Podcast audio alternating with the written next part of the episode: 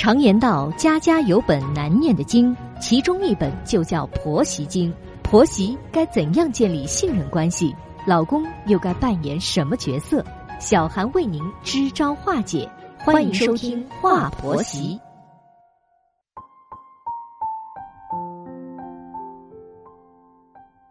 现在是北京时间晚间的二十一点，欢迎收听《话婆媳》。我是节目主持人小韩，在节目开始问候正在收听节目的广大听众朋友。按照老传统，结婚的话呀是要有彩礼钱的。女方家呢辛辛苦苦养大了一个女儿，男方家付点彩礼钱，这也是合情合理的。但是现在啊已经是新社会了，男女平等了，结婚应该是一对男女从原生家庭中脱离出来，建立自己的小家庭。既然夫妻双方是平等的，那就不该再有彩礼了。法律上啊，也没有规定男方必须要给女方彩礼的。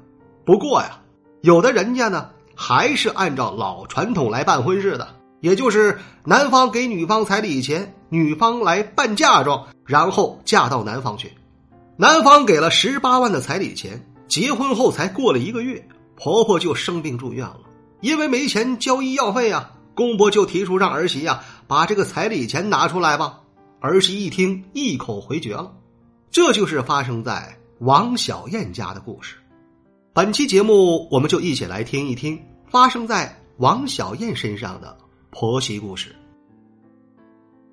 我和老公啊是在朋友的婚礼上认识的。我是新娘的朋友，他是新郎的朋友。在婚礼上呢，我们俩很谈得来。他就在微信上啊加了我为好友，后来我们俩在微信上相互的聊天，每天啊都是嘘寒问暖的，不知不觉我俩就相爱了。当我把男友的情况跟我父母说了后呢，我父母并不赞成这门亲事，主要就是因为男友家的条件太差了，他爸在一家私人小工厂里打工，他妈也是打零工的，这里做做那里做做不稳定，根本也挣不了几个钱。但我呀，还是坚持要跟男友在一起。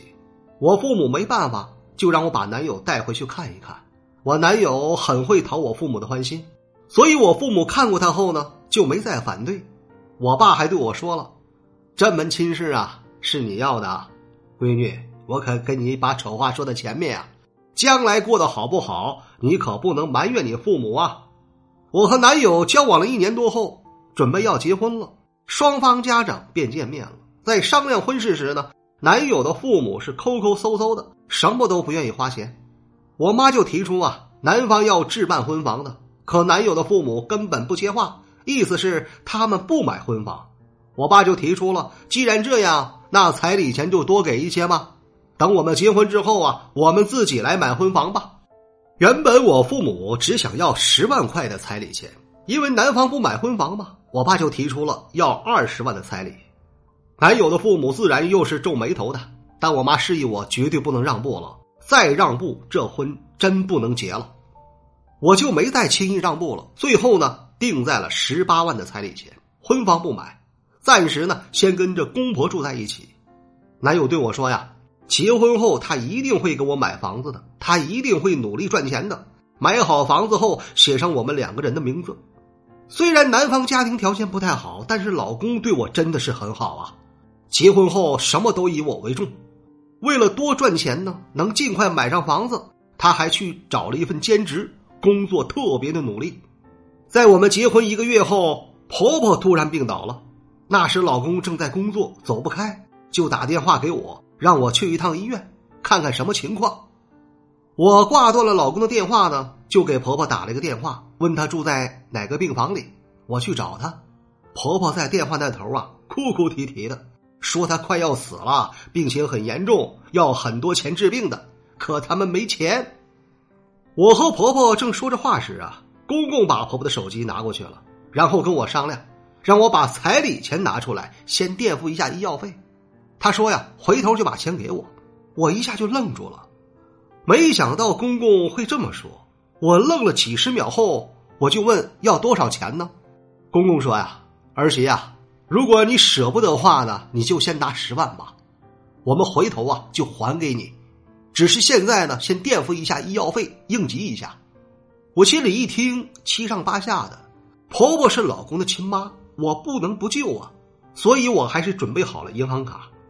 我到了医院后呢，走到病房门口的时候，发现我的鞋带松了，我就弯下腰去系。这时啊，我听见了病房里的公婆在对话呢。婆婆说：“老头子，借着我生病这个理由啊，把儿媳的那个彩礼钱给我骗出来，否则呀。”没办法让他把彩礼钱拿出来的。公公说：“我知道，我刚才听他口气呀，好像有点不愿意，所以呢，先拿十万。我回过头呢，我再说你病情加重了，十万不够，还需要钱。这样啊，就一点点把这十八万的彩礼钱呢全骗出来了。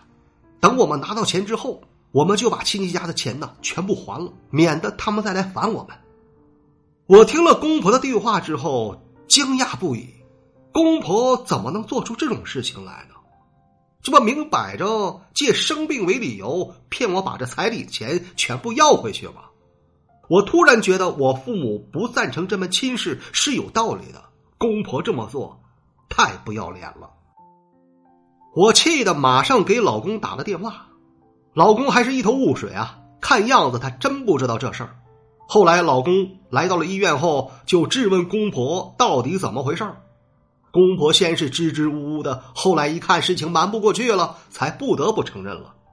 我和老公呢，又找到了医生。医生说呀：“你妈呀，只是一点小毛病，不住院也是可以的。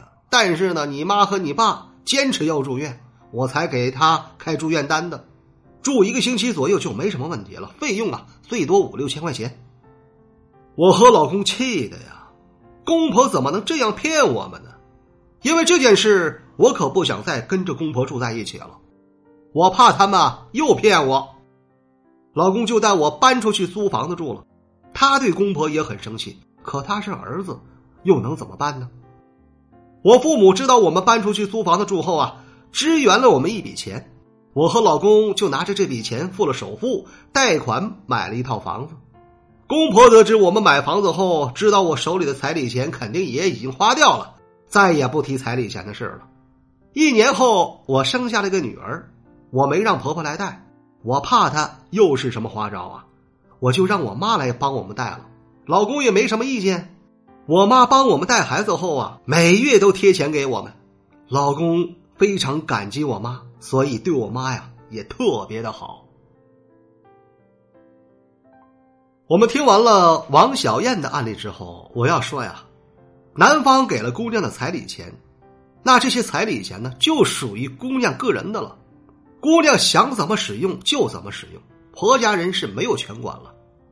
你看王小燕的公婆啊，心术不正，他是借钱给的彩礼钱，所以儿子结婚之后呢，他就想方设法把这儿媳的彩礼钱给骗出来，然后去还债，这实在是很不应该的事儿啊。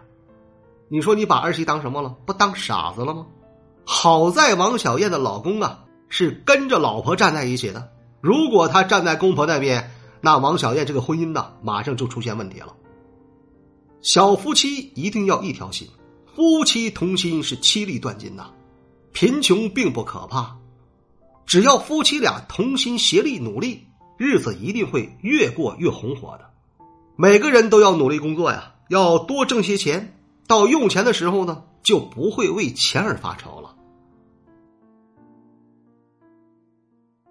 这里是华婆媳，我是小韩。如果说你喜欢本期的节目，欢迎你点击订阅并转发与分享。如果说你饱受婆媳矛盾带来的痛苦，可以加入到华婆媳的官方群。再次感谢各位的聆听，我们下期节目再会。